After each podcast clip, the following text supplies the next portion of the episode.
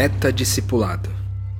Essa é mais uma iniciativa do Metanoia para o Reino de Deus e eu, eu sou Rodrigo Maciel, missionário no Novo Mundo e seu mentor online. É isso aí, sábado 8 de outubro, meu aniversário, dia de fazer mais um Meta Discipulado aqui. Eu quero dizer para você que tem acompanhado essa série com a gente aqui, que é muito bom ter a sua companhia. É muito bom quando você manda seu feedback, seus, suas percepções para mim aqui, porque isso dá uma noção de que a gente está de fato caminhando juntos, certo? E tentando aí de alguma forma ou de outra apresentar um pouco mais de perto o que significa essa percepção de discípulos, né? De, de o que, que é ser um discípulo de Jesus Cristo nos dias de hoje.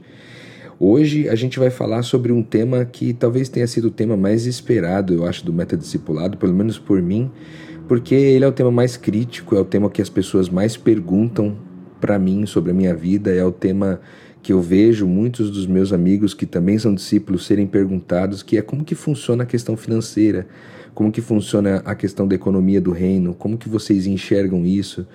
E aí eu acho que hoje vai ser um dia especial para nós, para a gente poder compartilhar um pouco das bases, né? Não tudo, mas um pouco das bases, pelo menos, sobre essa economia para ajudar você que de alguma forma sempre questiona sobre, cara, se eu largar tudo aqui e começar a ser um discípulo de Jesus espalhado por aí, é, como é que vai ser isso, né? Como é que eu vou viver? Como é que eu vou pagar minhas contas? Esse tipo de coisa, esse tipo de pergunta, né? E tudo isso que eu vou compartilhar com vocês agora foram coisas que eu desenvolvi baseado na minha própria experiência. Foi como sempre, né? Como tudo que eu compartilho com vocês aqui. Eu fiquei estou há quatro anos, né? Vai completar agora dia 1 de novembro de 2022, completa quatro anos que eu fiquei em tempo integral, é, dedicado assim, total à questão do discipulado e o quanto que, que eu aprendi nesse, nessa jornada é em função das minhas perguntas, das minhas dúvidas, das minhas incertezas, das minhas inseguranças. Então, quando eu comecei, eu fui com a cara e com a coragem mas também com medo, vou dizer para vocês. Também fui com medo, larguei tudo com medo, principalmente porque você que acompanha minha história aqui sabe que é, quando isso aconteceu, é, eu fui. Eu, eu recebi, né, eu entendi da parte de Deus que eu perderia tudo que eu mais amava. Isso, num primeiro momento, não me assustou, mas num segundo momento foi bem assustador. E a gente vai falar sobre isso é, em algum momento, mas hoje a ideia é a gente conversar sobre algo que é muito útil, que é muito prático no nosso dia a dia, que é essa questão da economia.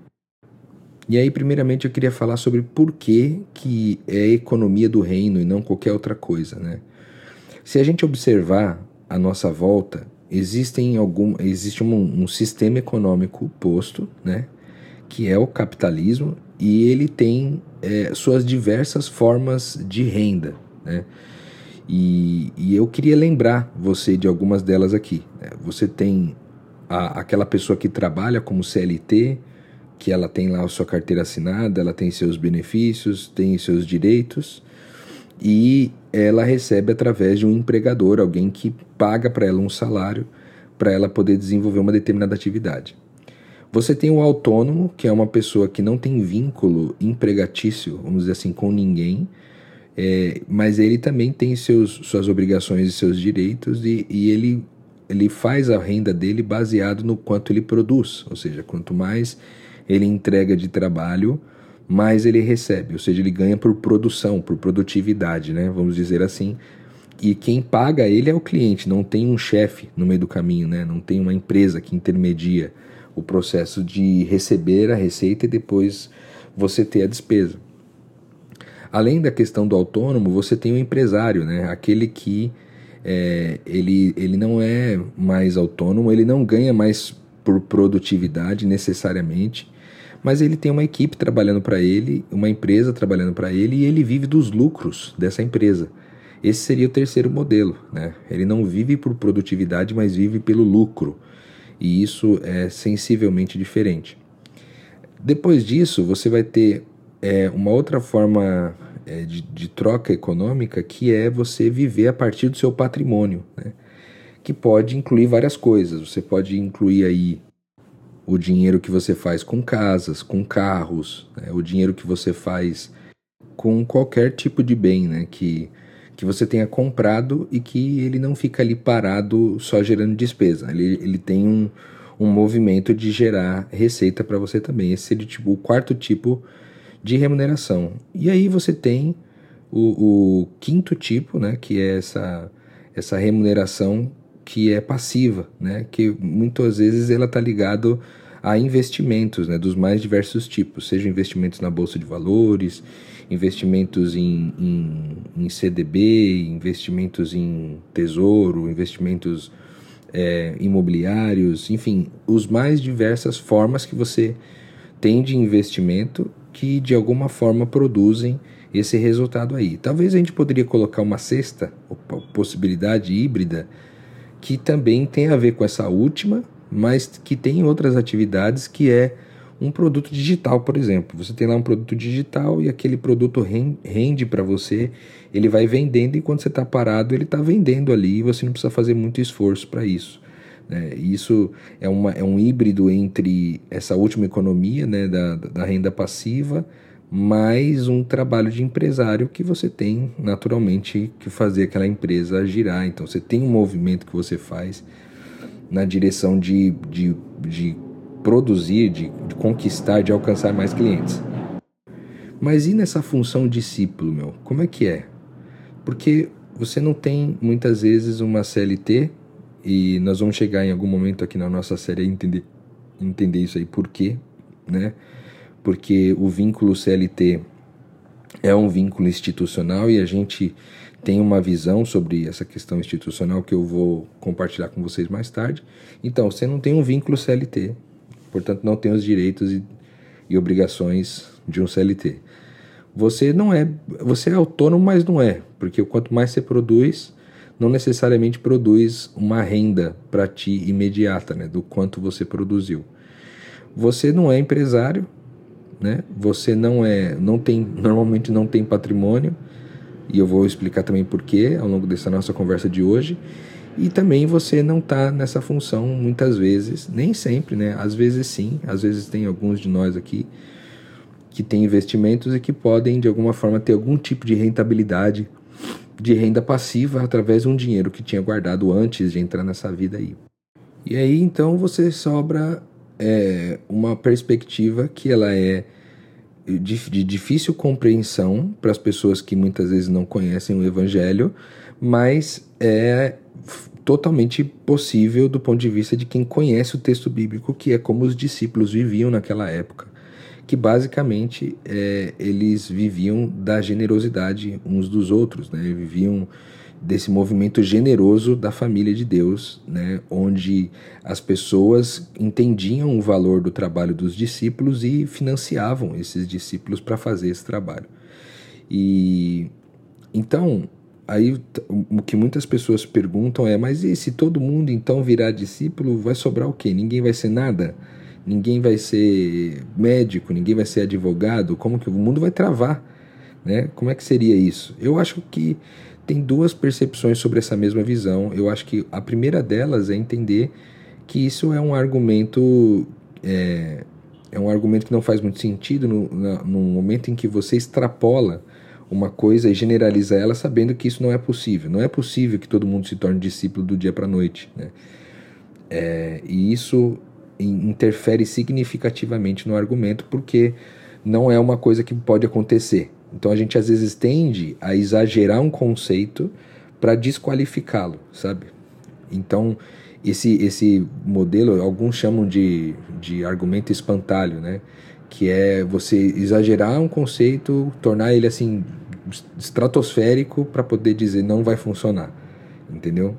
Eu acho que esse é o primeiro ponto. E o segundo ponto é que se todo mundo se tornasse discípulo de fato, ao invés de olhar do ponto de vista de que a economia ia quebrar, talvez a gente poderia entender que Jesus voltaria, né?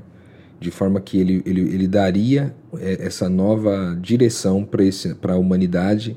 A partir dali, a humanidade tendo entendido o que, que é viver a vida de Cristo, né? uma vez que o discipulado é aprender a ser quem Cristo é, é a gente daria um passo na direção de ir para um novo plano como humanidade, entende? De forma a Jesus ter tipo voltado muito rápido, fora dos, das percepções dele, inclusive, né? Seria uma coisa meio é, porque Jesus volta no momento mais crítico da sociedade, não no momento onde a sociedade está melhor, né?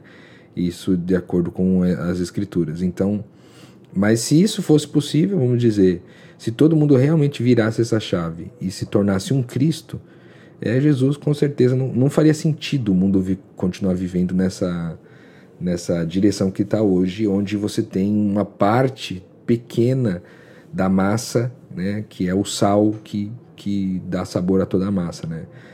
Então, é, segundo as perspectivas né, das escrituras, Jesus volta justamente no momento mais crítico da humanidade.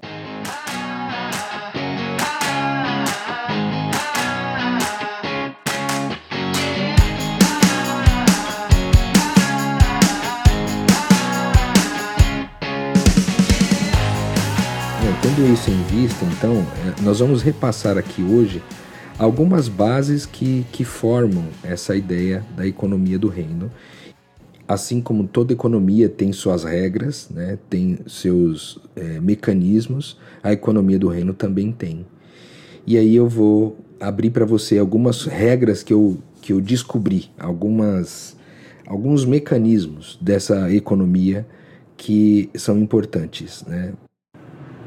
A primeira base importante dessa economia é o evangelho como o ar que a gente respira, a comida que a gente come e a bebida que a gente bebe. Quando eu estou falando de evangelho, eu estou dizendo da, da, da pessoa de Jesus, né? Uma vez que eu criei que o, o discipulado é um, um, uma ocupação onde eu vou aprender a ser quem Cristo é, Entender que o Evangelho, sendo a pessoa de Cristo como uma boa notícia, é a base de tudo, certo? Tem um texto lá de Romanos 1, 16 a 17 que diz: Eu não me envergonho do Evangelho, porque é poder de Deus para a salvação de todo aquele que crê. Primeiro do judeu, depois do grego, porque no Evangelho é revelada a justiça de Deus, uma justiça que é do princípio ao fim pela fé. E como está escrito, o justo viverá pela fé. Certo? Eu acho que aqui é uma base é muito fundamental. A gente entender que o Evangelho é a nossa comida, a nossa bebida. Como, como discípulos de Jesus, a gente vai viver isso todos os dias. Isso não significa que você vai falar de Bíblia o dia inteiro, certo?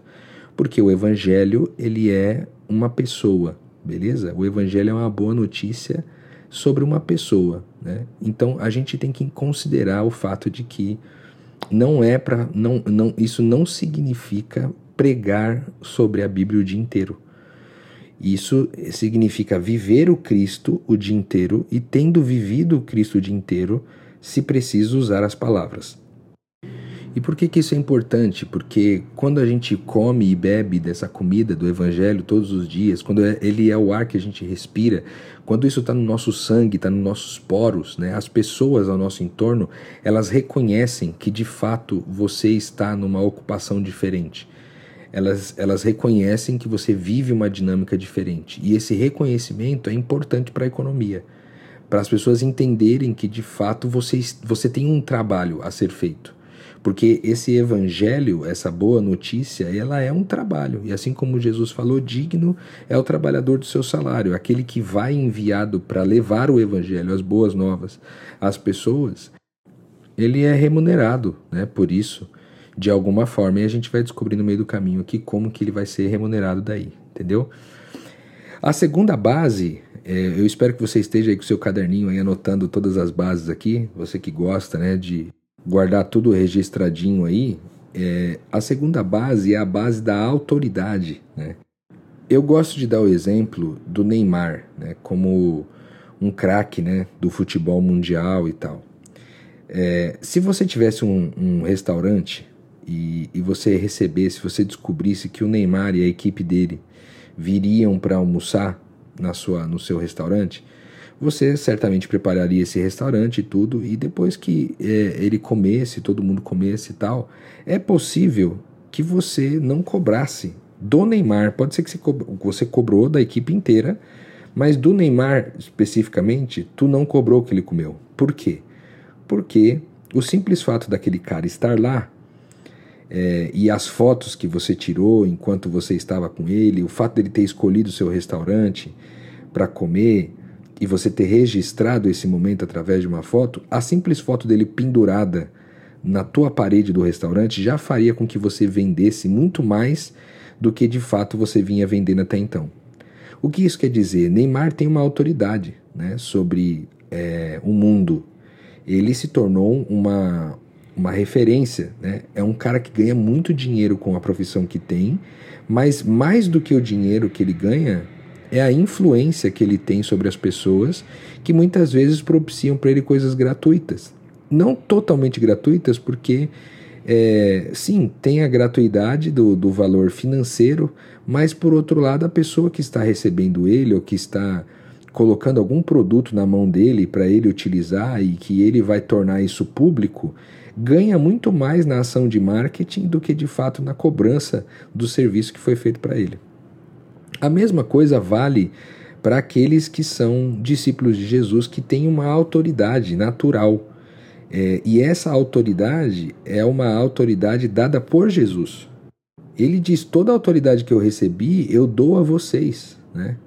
Eu dou toda a autoridade, toda a autoridade me foi dada e eu compartilho com vocês.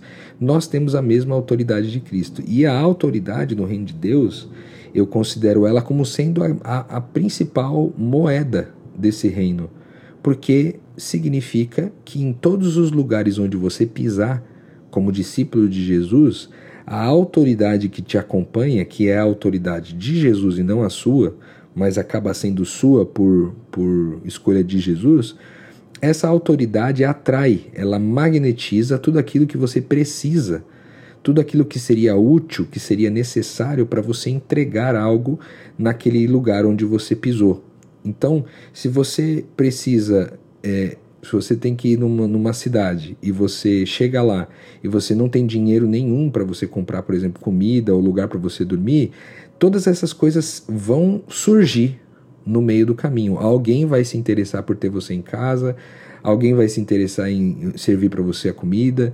E normalmente essas coisas são surpreendentes, porque ora são coisas muito simples, ora são coisas muito sofisticadas, e nos dois casos não tem a ver sobre a sofisticação da coisa, mas tem a ver com com quem você vai sentar à mesa. Entende? Porque pode ser que num determinado dia você vai ter que sentar à mesa com uma pessoa simples que mora num barraco e que tem para servir para você apenas feijão com farinha. E no outro momento, você vai sentar com uma pessoa que tem é, que é mais rica, que tem uma casa gigante que de repente vai te propiciar um quarto ali só para você e também onde você vai comer fartamente qualquer tipo de comida da mais sofisticada que tiver. Entende? Então, a autoridade nesse reino, essa base de autoridade, ela tá ela tá subtendida no fato de que eu posso tudo naquele que me fortalece. Certo? Eu posso todas as coisas naquele que me fortalece. Jesus também disse lá que é, nós faríamos coisas maiores do que as que ele fez. Né? Então, além, Jesus viveu desse jeito: ele ia nos lugares, ele era recebido nos lugares e, e ele era financiado, né, de uma certa forma, pelas mulheres. A Bíblia diz que tinha um grupo de mulheres que caminhavam com Jesus e que bancavam essa, essa vida dele aí. Uh, Além disso, né, essa autoridade, Jesus também fala que esses sinais acompanhariam, né, quem, aqueles que creem, né, aqueles que creem que creem em Jesus em todas as dimensões do que isso significa. Né? Então, é, eles não, eles beberiam o veneno e não passariam mal. É, eles imporiam as mãos sobre os doentes, os doentes ficariam curados. Eles falariam novas línguas. Eles pegariam em serpentes, enfim, tudo isso também comprova a ideia da, da autoridade, né? Afinal de contas, ele não nos deu um espírito de covardia, mas de poder, de amor e de equilíbrio. De forma que a, a autoridade é para que a gente seja ousado, né? Que a gente possa se direcionar na, na, na ousadia. Então, ali, Jesus, no, em Mateus 28, né, no, no grande, na grande comissão, ele diz isso, que toda autoridade foi dada a ele e na terra e nos céus, e ele dá essa autoridade aos discípulos para ir fazer discípulos, né? para ir fazer outros discípulos. Você tem toda a autoridade que Jesus tinha, e isso inclui a questão financeira, né? Eu, eu vivi muitas experiências nesse sentido aí, né? Desde de ter um lugar para ficar até sobre comer, né? A comida, sobre um banho, sobre viagens, né? Sobre equipamentos que, que eram necessários para eu desenvolver o meu trabalho, como computador, outras coisas do tipo, que eu já contei, são histórias contadas aqui no Metanoia ao longo desses episódios todos. Eu não pretendo revisitar essas histórias, mas só para dizer para você que essa questão da autoridade ela é, ela é verdade, ela foi percebida na minha jornada como discípulo de Jesus, de que onde eu pisava, tudo aquilo que eu precisava para realizar o trabalho ali, é, de, de ser Jesus naquele lugar, tudo era atraído na minha direção para que eu pudesse realizar aquele trabalho. E isso, lógico, vai passando por um tempo de, de, de consciência, né? Porque tudo isso está à disposição e muitas das vezes a gente não tem consciência sobre aquilo. E eu acho que com o passar do tempo eu fui me tornando consciente de que tudo aquilo estava disponível para mim já.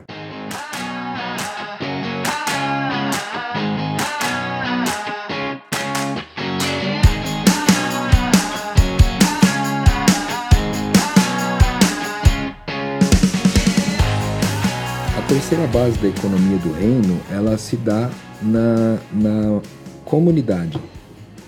Por que comunidade? Porque para que economicamente a gente possa se desenvolver no reino de Deus, não basta tão somente a gente ter o evangelho, a gente ser o Jesus, né, é, andando por aí, não, não basta ter a autoridade de Jesus, mas é, é necessário entender que toda essa caminhada é feita coletivamente, né, ela é feita com o auxílio de uma família espiritual. Então a comunidade ela é fundamental na jornada de compor o trabalho, porque nem todo mundo é enviado como discípulo, né? Nem todo mundo toma a decisão de largar tudo e viver as coisas.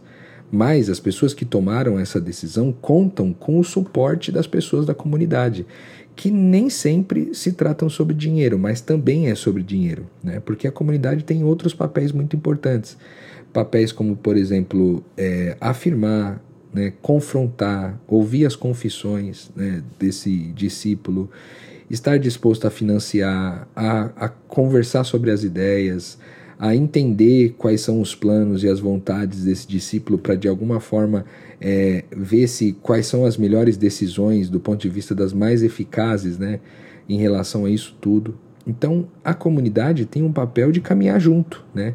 Talvez com, é, com um grande número de pessoas atuando em funções diferentes da função do discípulo, mas que são extremamente importantes para que esse discípulo vá mais à frente. Então, um discípulo sem comunidade, é, ele não está completo, né? Ele não é discípulo, vamos dizer assim. Ele não está na ocupação de discípulo quando ele não tem uma comunidade. E é lógico que quando eu falo sobre comunidade aqui, eu não estou falando sobre uma comunidade formal, necessariamente, né? Eu não estou falando sobre uma igreja que você tem que frequentar, um grupo, um pequeno grupo que você tem que frequentar. Não, eu estou falando de uma comunidade de pessoas que estão alinhadas no mesmo espírito, no mesmo propósito, mesmo que seja uma comunidade orgânica, né? Que não tenha essa, essa necessidade de se reunir de forma formal. A outra base que eu quero trazer para vocês aqui, que seria a quarta base, né? É, além da, do Evangelho, né? Como comida e bebida, a autoridade de Jesus e a comunidade do Rei, né? Essa, essa família espiritual, a gente tem uma quarta que é a visibilidade, né? E aí tem um texto que eu gosto demais, que eu acho que representa um pouco disso, que é um texto pouco conhecido para muita gente, e está em Mateus, no capítulo 10, versículo 27, que diz que e o que eu digo, Jesus falando, né? O que eu digo a vocês na escuridão, falem à luz do dia, e o que é sussurrado em seus ouvidos, proclamem dos telhados. Eu gosto muito desse texto, assim, porque eu acho que ele, ele, ele crava bem a ideia da, da visibilidade, que é o trabalho desse discípulo precisa estar visível, né? Hoje em dia a gente tem os mais diversos mecanismos para isso acontecer, dentre eles ali Instagram, YouTube, é, o próprio WhatsApp, enfim, você tem que estar visível, né? Que aquilo que foi revelado para você na escuridão, aquilo que foi revelado para você, sussurrado nos seus ouvidos, você subir nos telhados e deixar isso claro a todo mundo. Né? É lógico que ele pode até ter falado aqui, literalmente, por conta da, da circunstância da cultura da época. Mas hoje a gente poderia entender de forma metafórica que é tornar visível o trabalho, fazer tudo o possível para que você seja visto. E eu diria para você que esse caso aqui, essa base, é uma das mais difíceis de se colocar em prática. E eu falo disso com base em alguém que, inclusive, treinou pessoas para poder ser discípulos de Jesus. Eu fiz esse trabalho para ajudar as pessoas a caminharem na mesma direção. E, cara, é muito difícil para essas pessoas também tomarem a decisão de se tornarem visíveis nisso. Por quê? Porque não há nenhum glamour em ser discípulo de Jesus, ainda mais hoje em dia. Certo? Você se anunciar como um discípulo, como alguém que abandonou tudo, que abriu mão de tudo para se ocupar de ser quem Jesus é e nisso melhorar a vida das pessoas, né, mudar o mundo, né, sinalizar o reino de Deus através desse espírito que caminha dentro com você, né, dentro de você, ninguém aplaude isso, entendeu? Não é um lugar de aplausos, muito pelo contrário.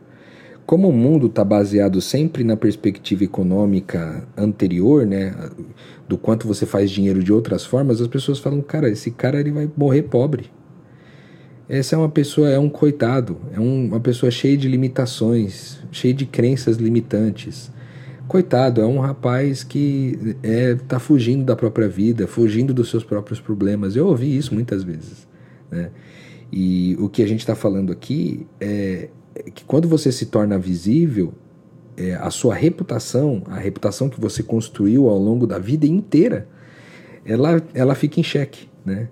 De forma que talvez você é, perca é, o, a, o, o apreço de alguns dos seus amigos, aconteceu comigo.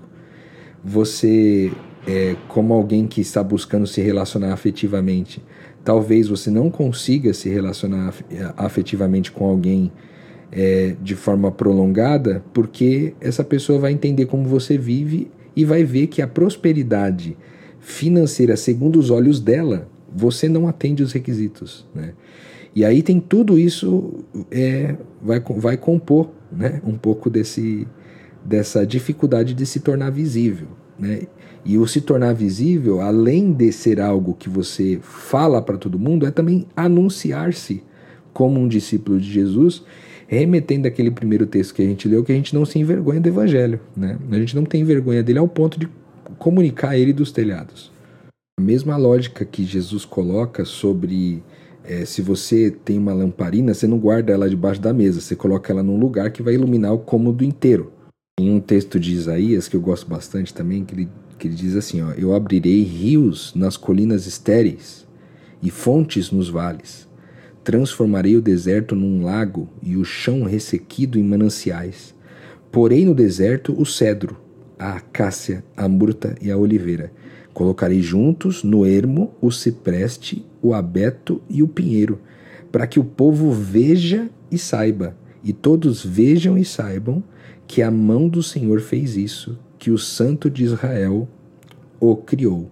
Eu gosto muito desse texto porque aqui mostra o quanto Deus ele torna, ele tem prazer em tornar as coisas visíveis, né?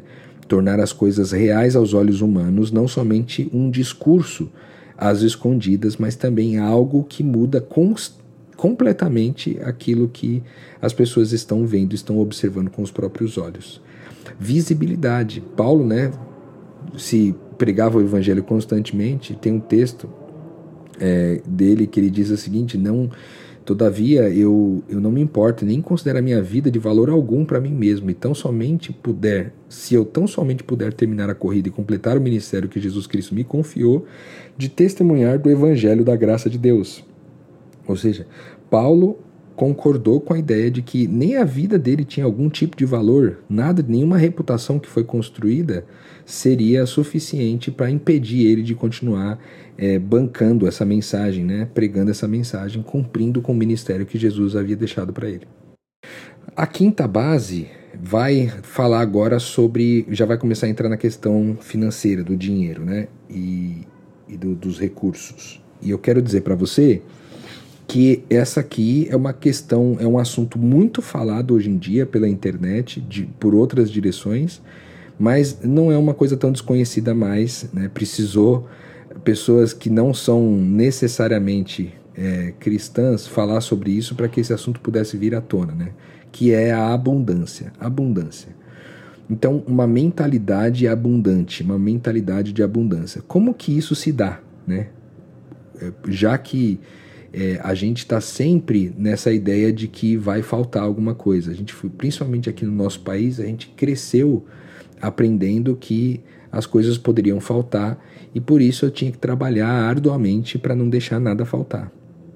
É, só que isso é os incrédulos que fazem isso, segundo o que o próprio Jesus falou. É o, é o incrédulo que pede por essas coisas, pelo que vai comer, pelo que vai vestir. É o incrédulo que está em busca disso, que está trabalhando em torno disso. Né? Porque o, aquele que entendeu que é filho de Deus e, e conhece as Escrituras e sabe que Deus é o dono de todo o ouro e toda a prata que existe no mundo, é, ele então descansa numa, numa certeza de que é abundante, de que ele é abundante. É abundante por quê? Porque o pai dele é dono de todo o ouro e toda a prata. E se ele está ocupado no trabalho do pai, no, no, no principal trabalho do pai, que é reconciliar o mundo consigo mesmo, é, se ele está envolvido nessa atividade de discípulo, todos os recursos estão disponíveis para ele e serão é, apresentados ao passo de que de quando ele precisar, e aí a gente volta com a história da autoridade, mas também não somente quando precisar, mas quando quiser.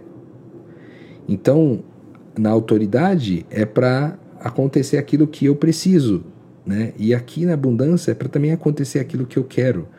Lógico que aquele que entendeu que, que participa né, de quem Jesus é, sendo discípulo dele, sabe que toda vez que a gente pede algo, a gente pede algo para nós e não para mim. Né? Você vê Jesus, por exemplo, os grandes milagres de Jesus eram, eram todos em função do nós, nunca em função de si mesmo. Né? Jesus não fazia milagres para beneficiar a própria vida, ele fazia milagres para poder beneficiar os outros. Então, é, a gente cresceu, eu não sei você, mas eu cresci aprendendo que Jesus era pobre e isso pautou muitas das nossas, das minhas decisões, né, ao longo da minha jornada. Tipo, entender que, cara, rico, ser rico é errado, ter dinheiro é errado. Isso aí me fez muito mal, né? Ao longo de muito tempo na minha vida, isso aí me fez muito mal. Acreditar porque eu sentia culpa por ter dinheiro, eu sentia culpa por conquistar bens, entendeu? Sendo que é, tudo, toda essa, todo ouro e toda prata, tudo, toda riqueza desse mundo pertence a Deus, meu. De forma que se pertence a Deus e eu sou herdeiro de Deus e co-herdeiro com Cristo de todas as coisas, é, todas essas coisas me pertencem de uma certa forma, mas talvez não estejam na minha responsabilidade porque eu ainda não tenho capacidade para lidar com esses recursos.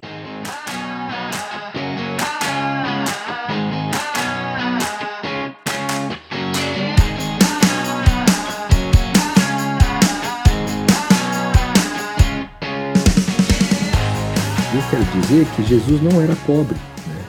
porque é, em várias instâncias Jesus não era pobre. Né? Ele recebe, por exemplo, os três reis magos é, ali na, no seu nascimento e ele recebe presentes que foram suficientes, aqueles presentes foram suficientes para ajudar é, Jesus a crescer né? e a alcançar a sua vida a sua maturidade ali minimamente para que ele pudesse trabalhar com o pai e, e dar a, a rentabilidade necessária para ele poder viver. Além disso, Jesus transforma a água em vinho, e aí é um milagre trilionário, né? Ele, se você pegasse hoje o melhor vinho, quanto que custa a garrafa do melhor vinho, e transformasse na quantidade de vinho que foi transformado naquela época, uma vez que eles entenderam ali, o, o autor do texto diz que foi o melhor vinho que já tinha sido experimentado naquela época, é, você teria uma, uma transformação trilionária, né? Quem, quem que gasta trilhões só de vinho numa festa de casamento? Só pode ser alguém que é muito rico. Né? Alguém também que é muito rico ao ponto de guardar os seus recursos na boca de animais, como por exemplo na boca do peixe. Quando ele tem que pagar o imposto do templo e ele pede para o discípulo que está junto com ele buscar um peixe e quando ele traz o peixe ele pega de dentro da boca do peixe a moeda para poder pagar o imposto. Além disso, todas as vezes que ele multiplicou os pães, né, e também todas as curas que ele ofereceu, tudo isso tem valor né, muito alto, inclusive financeiro. Né? Quanto que uma pessoa estaria disposta para pagar? Inclusive aquela mulher do fluxo de sangue, por exemplo, o texto diz que ela gastou é, todos os seus recursos com médicos na busca de curar o seu fluxo constante. É, e aí só Jesus com uma palavra, né? Ele, ele já é, levou a cura para essa mulher. Então, quanto vale isso? Quanto vale não ter que pagar um tratamento médico, vamos dizer assim, e apenas ouvir uma palavra de alguém e essa cura ser manifestada? Né? Então, quem tem todas essas coisas é muito rico. E o texto de Paulo, na segunda carta dele aos Coríntios, de 8 a 9, é, fala que Jesus era rico, inclusive, que diz assim: Pois vocês conhecem a graça do nosso Senhor Jesus Cristo, que, sendo rico, se fez pobre por amor de vocês, para que por meio da sua pobreza vocês se tornassem ricos. Olha só que coisa maravilhosa, meu Deus. Jesus, sendo rico, se fez pobre para que a gente pudesse ser rico, ou seja, ele ele abriu mão da, vamos dizer assim, da sua da sua do seu estereótipo de riqueza para bugar a gente, para que a gente entendesse que havia riqueza em nós, né? E essa riqueza que transcende a quantidade de dinheiro que eu tenho na, na, conta bancária, que é uma riqueza muito maior que essa riqueza da graça, que vem junto com a autoridade e todas as outras coisas que a gente falou antes. Né? Então, é, compreender isso é extremamente importante para nós hoje, entender que nós temos essa abundância, ela é em nós, ou seja, é uma característica de Jesus, ele é abundante, então nós também somos abundantes. E aí, sobre esse aspecto, eu queria até citar mais um texto aqui, que eu acho que foi especial demais, que coopera com essa ideia, que está em 2 Coríntios ainda, 9, de 8 a 11, que diz assim, Deus é poderoso para fazer que toda a graça lhe seja acrescentada, para que em todas as coisas, em todo o tempo, tendo tudo o que é necessário, vocês transbordem de toda boa obra. Como está escrito, ele distribuiu e deu seus bens aos necessitados, a sua justiça dura para sempre. Aquele que supre a semente ao que semeia e o pão ao que come, também lhe suprirá e multiplicará a semente e fará crescer os frutos da sua justiça. Vocês serão enriquecidos de todas as formas para que possam ser generosos em qualquer ocasião e por nosso intermédio a sua generosidade resulte em ação de graças a Deus. Olha que coisa maravilhosa aqui. Cara, esse texto é muito top, meu porque ele está falando disso, de um Deus que nos enriquece, né? Um Deus que enriquece de um jeito diferente, né? Porque ele doa, doa, doa, doa, e a sua doação é o que faz ele enriquecer as pessoas, né? Ele está sempre na direção de enriquecer o outro. E aqui tem uma metanoia, né? Porque enquanto o, o mundo todo está buscando enriquecer sozinho, no reino de Deus, os discípulos estão buscando enriquecer os outros. Já que Jesus é nossa referência de identidade, o que o texto que a gente acabou de ler aqui está falando que a direção daqueles que são filhos de Deus, né, a direção do próprio Deus, é de enriquecer os outros, não de enriquecer a si próprio. E quem pode enriquecer aos outros, senão aqueles que são ricos, pô? oh, meu Deus, fala nosso coração, Senhor. Então, mentalidade de abundância ela vai acompanhar várias coisas. Você pode pesquisar sobre isso na internet, tem muita coisa falando sobre isso, porque o que contrapõe a mentalidade de abundância é a mentalidade de escassez. Quando é que uma pessoa está sendo escassa? Né? É quando ela pensa sempre é, no baseado no medo de faltar. Né? Então, ela, por exemplo, vai comprar uma roupa, ela tenta comprar a roupa mais barata possível. Não importa se ela vai gostar, se não vai gostar, ela compra a roupa mais barata. Ela come da comida mais barata ela busca sempre o mais barato. O mais barato é a, é a busca dela incessante, por causa do medo de faltar. Né? E no reino de Deus a gente não vive baseado no que a gente, no que é mais barato. Nós não fazemos uma escolha com base naquilo que a gente tem dinheiro para fazer. A gente faz uma escolha baseada naquilo que a gente crê. Então, agir pelo que se crê e não pelo que se tem dinheiro para fazer é entender a mentalidade de abundância. Mas, Rodrigo, se eu não tenho dinheiro, como é que eu vou fazer determinada coisa? Tu creu nisso daí? Você entendeu que isso coopera com a ideia de, de transformar o mundo deixar o mundo mais amoroso, melhor, mais parecido com Cristo? Então vai em frente.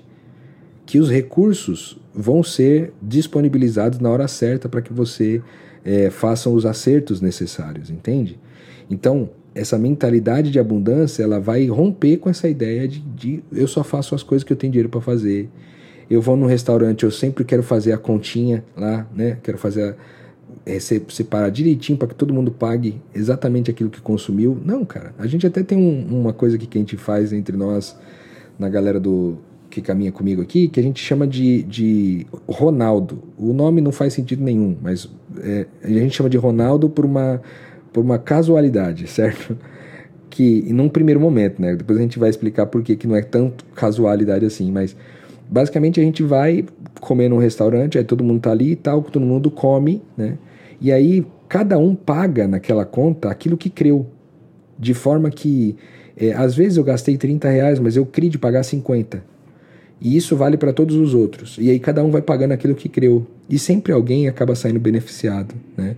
E a gente acredita que esse movimento de fluxo, que deixa sempre um para o final ali, e aquele que está no final é a pessoa que vai ser abençoada pelo, pelo Ronaldo, vamos dizer assim, pelo método Ronaldo, né? É, é uma forma de justiça, de forma que todo mundo possa sentar à mesa naquele restaurante, não apenas as pessoas que podem pagar. Né? Então, é, essa ideia, é, ela só parte de quem entendeu que é abundante. Não precisa fazer conta, ficar fazendo conta é, é, num, numa, num lugar onde a generosidade está reinando, entende? Então, é, escassez vale para várias outras coisas. Né? Vale para as coisas que você compra para sua casa, vale para a forma como você fala, que você está sempre faltando dinheiro. Ah, não tem dinheiro para isso, ah, não tem dinheiro para aquilo. Cara, essa mentalidade de escassez é horrível. E ela vai, de uma certa forma, atrair escassez para você mesmo, porque é a forma como você vê o mundo. Não é que a escassez está sendo atraída literalmente, é porque você só consegue ver escassez em todas as coisas. Você olha para o copo que está é, cheio até a metade, você vê esse copo como meio vazio e nunca como meio cheio. E essa mentalidade vai sempre te, te puxando para trás. No reino de Deus, a mentalidade é contrária, é uma mentalidade de abundância. Né? É, uma, é uma mentalidade de quem entende que com a fé pode mudar um, um monte de posição. E aí a gente já esbarra no assunto da generosidade, que seria a outra base, né? A sexta ou sétima base, já me perdi aqui na quantidade de bases. Mas é a base da generosidade, que é o discípulo de Jesus, ele vive por generosidade, né? Ele ofere oferece tudo gratuitamente, porque Jesus disse: vocês receberam de graça, então vocês dão de graça. Mas essa generosidade com a qual ele decide viver a vida, de não colocar preço em nada, né? É, aquilo que a gente recebeu de graça, a gente dá de graça, não significa que por eu não ter colocado preço, que essa, essa generosidade, essa remuneração não vai chegar através da, da generosidade. Então, tem um texto que me acompanhou muito nesse período aí, que está em 1 Coríntios 10, 25 a 26, que diz assim: Comam de tudo que se vende no mercado sem fazer perguntas por causa da consciência, pois do Senhor é a terra e tudo o que nela existe. E por que, que esse texto é importante? Né? Porque ele nos ajuda a não rejeitar a generosidade das pessoas. É muito comum para pessoas que costumam servir sempre é, recusar a generosidade de outras pessoas a respeito da própria vida. Cara, se alguém quis pagar a conta, se alguém quis te dar um dinheiro, se alguém quis, você simplesmente recebe, né? Porque isso não se trata só de ti, se trata também da outra pessoa, não é sobre você. O mundo não gira em torno de ti. Então, às vezes, a pessoa ser generosa contigo é um processo dela, de construção dela. E quando você impede essa pessoa de ser generosa contigo, você está impedindo o fluxo de generosidade passar. E aí o que acontece é que esse mesmo fluxo, quando ele, ele percebe que toda vez que ele vai bater em você, você rejeita, ele passa, ele para de passar. Entende? Então, é extremamente importante para nós entendermos essa, essa percepção de que, cara, recebe tudo. Né? Ali, Lucas 10, 7 diz: fiquem, na casa da, é, fiquem naquela casa e comam e bebam o que derem a vocês, pois o trabalhador merece o seu salário. Não fiquem mudando de casa em casa. Ele está dizendo, cara, é, você está ali, come do que foi dado para você, come do que foi colocado na sua mesa, né? Ele diz sobre isso porque é, é sobre a, a, nossa capacidade de aceitar tudo o que nos é oferecido, né? Com generosidade. É, da mesma forma, né, aquele texto que a gente leu de 2 Coríntios 9, de 8 a 18, no, na base anterior, vale para cá também, sobre o fato de que a gente vive para enriquecer os outros, certo? A gente não, então, a gente não põe preço nas coisas, a gente entende que a gente não possui nada, né? Ali em Mateus 10, de 9 a 10, diz: Não leve nem ouro, nem prata, nem cobre nos seus cintos. Não leve nenhum saco de viagem, nem túnica extra, nem sandália, nem bordão, pois o trabalhador é digno do seu salário. Mais uma vez, não leve as coisas, porque pela generosidade, todas essas coisas vão surgir na vida de vocês.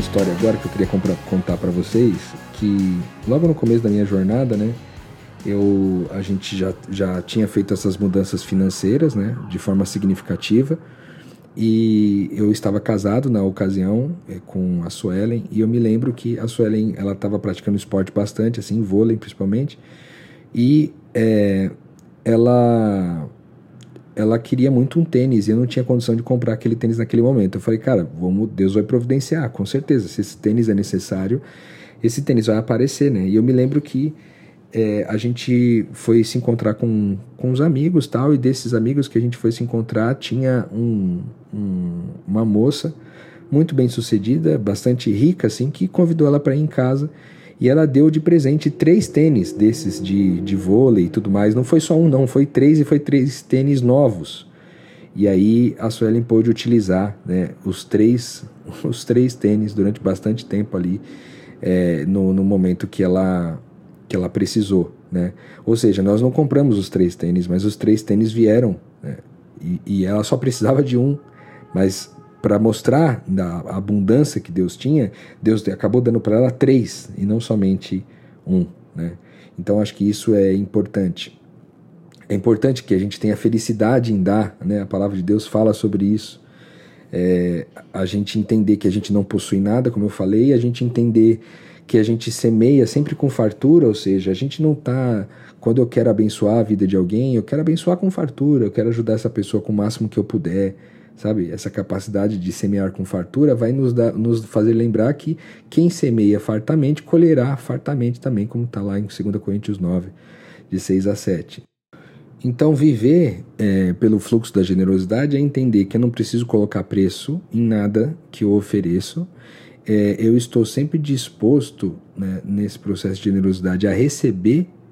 E aqui tem um detalhe importante que eu sempre falo para as pessoas, que é é, a gente, é, como esse é um princípio de que eu sempre recebo aquilo que me é ofertado, é, esse princípio ele esbarra em algumas questões éticas, assim, do, do, tipo assim, ó, já aconteceu comigo, por exemplo, de uma pessoa muito simples, assim, mas extremamente simples, é, que 30 reais faria diferença para ela na, no, no, na jornada dela, essa pessoa vir me oferecer é, 30 reais. Já aconteceu de eu receber ofertas de garotas de programa, de eu receber ofertas de moradores de rua. Teve uma época da minha vida que eu achei que, tipo, meus amigos iam contribuir financeiramente comigo e tal, não sei o que, e foi uma época que ninguém pôde contribuir. E nessa época eu lembro, lembro de ter recebido dinheiro de um morador de rua, cara. O cara tá me, me ouvindo falar do evangelho para um outro morador de rua, ele veio e fala assim, cara, isso aí que você tá falando eu creio, eu quero dar minha oferta. Pum. Deu uma oferta, cara. Aí você pensa assim, ah, mas morador de rua precisa mais do que eu. Cara, isso aí é colocar você no centro, no, centro do mundo demais, entendeu? Tudo aquilo que te for ofertado, recebe, porque nem sempre é sobre ti, entendeu? E pode vir dos lugares mais estranhos, pode vir dinheiro do dono do tráfico, né? E, e, e você não sabe, né? E mesmo se soubesse, né? o, cara, o cara deu dinheiro para você, o cara quis te dar uma oferta, não importa de onde venha essa oferta. É tão verdade isso que se você olhar aquela história da mulher do vaso de alabastro, né? Jesus considera aquele gesto um dos maiores gestos de amor que ele recebeu na sua jornada aqui na Terra. E aquela mulher comprou aquele perfume, aquele vaso né, de alabastro com perfume dentro, ela comprou aquilo com, provavelmente com dinheiro de prostituição, porque era, era a função dela, né? era a profissão dela na época. Ou seja, tudo aquilo veio de dinheiro de prostituição e Jesus recebeu a oferta daquela mulher. Então não importa de onde vem a oferta, sempre recebe a oferta. Isso é compreender-se a base da, da generosidade, certo? fazer tudo de graça e estar disposto a receber todas as coisas. É lógico que isso vai passar por outras frentes, como toda vez que a gente for generoso, a gente vai ser generoso com integridade, igual a viúva que botou lá tudo que tinha, né? Ou seja, tudo que cria de entregar, ela entregou tudo. Então, entregar tudo é importante. Ser generoso, mas ser generoso com integridade, não somente para fazer média, como faziam lá os caras é, dos fariseus e dos mestres da lei, que ao, ao fazer as suas doações esbanjavam grandes doações, grandes números, mas era, era uma coisa que não era íntegra, certo? É, eu quero finalizar essa base falando sobre o fato de que Jesus deixava, Jesus nos ensinou a deixar nossa riqueza na mão dos nossos amigos. É, tanto que tem um texto que diz assim: é, usem a riqueza desse mundo ímpio para ganhar amigos, de forma que quando ele acabar, estes os recebam nas mansões celestiais ou nas mansões eternas. Está em Lucas 16, 9. Né? É, onde está o nosso tesouro, ali também está o nosso coração. Se eu estou com meu tesouro guardado com os meus amigos, meu coração está com os meus amigos. Né? Então acho que é muito importante a gente também considerar esse detalhe de que se a gente entender que pela generosidade a gente vai disponibilizar né, esses recursos na vida dos nossos amigos, a gente está é, fazendo aquilo que é a orientação ali de Jesus, né, em Lucas, certo? Ufa, estamos aqui com 50 minutos de episódio. Foi um episódio que está sendo recheado aqui. Ainda falta algumas coisinhas para a gente falar, né? É, uma outra coisa importante que eu aprendi nessa jornada dentro da economia eterna é que a gente deve aprender a pedir. Isso é uma coisa muito difícil para nós, mas é muito difícil. É muito difícil para mim. É, quando muitas vezes, por exemplo, oscila as, os meus recursos e eu sou levado a pedir as coisas para as pessoas, né? E pedir não é, não é um. Eu não sei, a sensação que eu tenho é que a gente cresce aprendendo que pedir dinheiro para alguém, pedir recurso, pedir algum tipo de. pedir hospedagem, pedir comida, sei lá, é, é te minoriza, te coloca num lugar inferior. Né? E eu não creio nisso, porque eu acho que o pedir precisa acompanhar algumas coisas. Né? Ele, ele precisa acompanhar, por exemplo, o fato de que é, tudo o que existe nesse mundo pertence a Deus. Então, quando você está pedindo uma coisa para alguém, a Bíblia diz assim, ó, é, tudo, tudo aquilo que você pedir em meu nome, eu te darei. Se a gente entende que as pessoas são participantes de quem Deus é, que elas são o divino, elas, são, elas compõem a unidade do divino, então quando eu peço uma coisa para alguém, eu estou pedindo para Deus, certo? Então eu peço sem precisar me justificar, certo? Tem um texto ali de 1 João 4, 1 João 5, de 14 a 15, que diz assim: Essa é a confiança que temos ao nos aproximarmos de Deus. Se pedimos alguma coisa de acordo com a vontade dele, ele nos ouvirá. E se sabemos que ele nos ouve em tudo o que pedimos, sabemos também que temos o que para ele pedimos.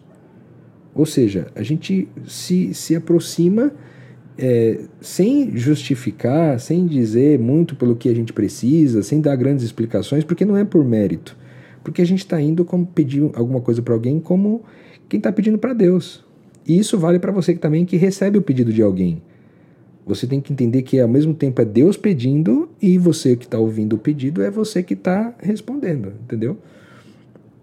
Então uh, é importante isso também, né? A gente fazer esse pedido Peçam e será dado, busquem e encontrarão, batam e a porta será aberta para vocês, pois todo o que pede recebe, e o que busca encontra, e aquele que bate a porta lhe é aberta. Aprenda a pedir, aprenda a ir lá e falar, cara, eu preciso desse recurso para poder dar continuidade aqui no meu movimento. E tá tudo bem, certo? Peçam e será dado. Eu gosto muito desse texto. Inclusive, eu quero deixar aqui, é, aproveitando esse ensejo, quero aproveitar para deixar aqui o meu Pix né, o pixnaestrada.gmail.com. Eu queria que você que acredita no que eu faço por aqui e acredita que realmente isso produz coisas boas na vida das pessoas, que você ofertasse, né? É, e esse pedido que eu faço aqui não é um pedido fácil para mim, embora seja aquilo que eu entendo que a palavra de Deus diz para fazer, né? Que a gente não se é, que a gente não se envergonhe de pedir as coisas. Porque quando eu estou te fazendo esse pedido por aqui, eu estou entendendo que eu estou fazendo um pedido para Deus, né? E você que está ouvindo e se sensibiliza para isso, é que vai ouvir e vai atender esse pedido como o próprio Deus atendendo, sabe? Então, para você que é discípulo, é legal tu saber disso e eu também aqui falo para vocês tranquilamente. Pra vocês terem uma ideia, esses dias atrás eu fiz um levantamento da quantidade de pessoas que eu atendi ao longo de um, de um período lá. E deu, sabe, deu um número de milhares de pessoas, tipo 3 mil pessoas, assim, quase. E, e aí eu fiz uma avaliação e entendi o seguinte: dessas 3 mil pessoas que eu atendi, sabe quantas pessoas doaram para mim naquele período? 10 pessoas. Apenas 10 pessoas fizeram doação para mim de 3 mil pessoas que eu atendi. E eu, não me faltou nada de fato. As 10 pessoas que doaram, doaram o suficiente para eu poder viver um mês. Às vezes a gente tem oscilações nesse recurso que entra através da generosidade de vocês, né? Como é o caso agora, eu estou vivendo um momento de oscilação, né? De recursos nesse momento. E por isso que eu coloquei meu Pix aqui. Você sabe que você que me acompanha aqui no Metanoia sabe que eu não costumo ficar pedindo dinheiro para ninguém nem nada. Mas deixei o meu Pix, se for. É, se Deus tocar no teu coração, né? Se você sentir-se movimentado a participar de quem Deus é nesse, nessa área da vida, comigo eu serei muito grato. Então, pixnaestrada.gmail.com é o Pix da gente aí, certo?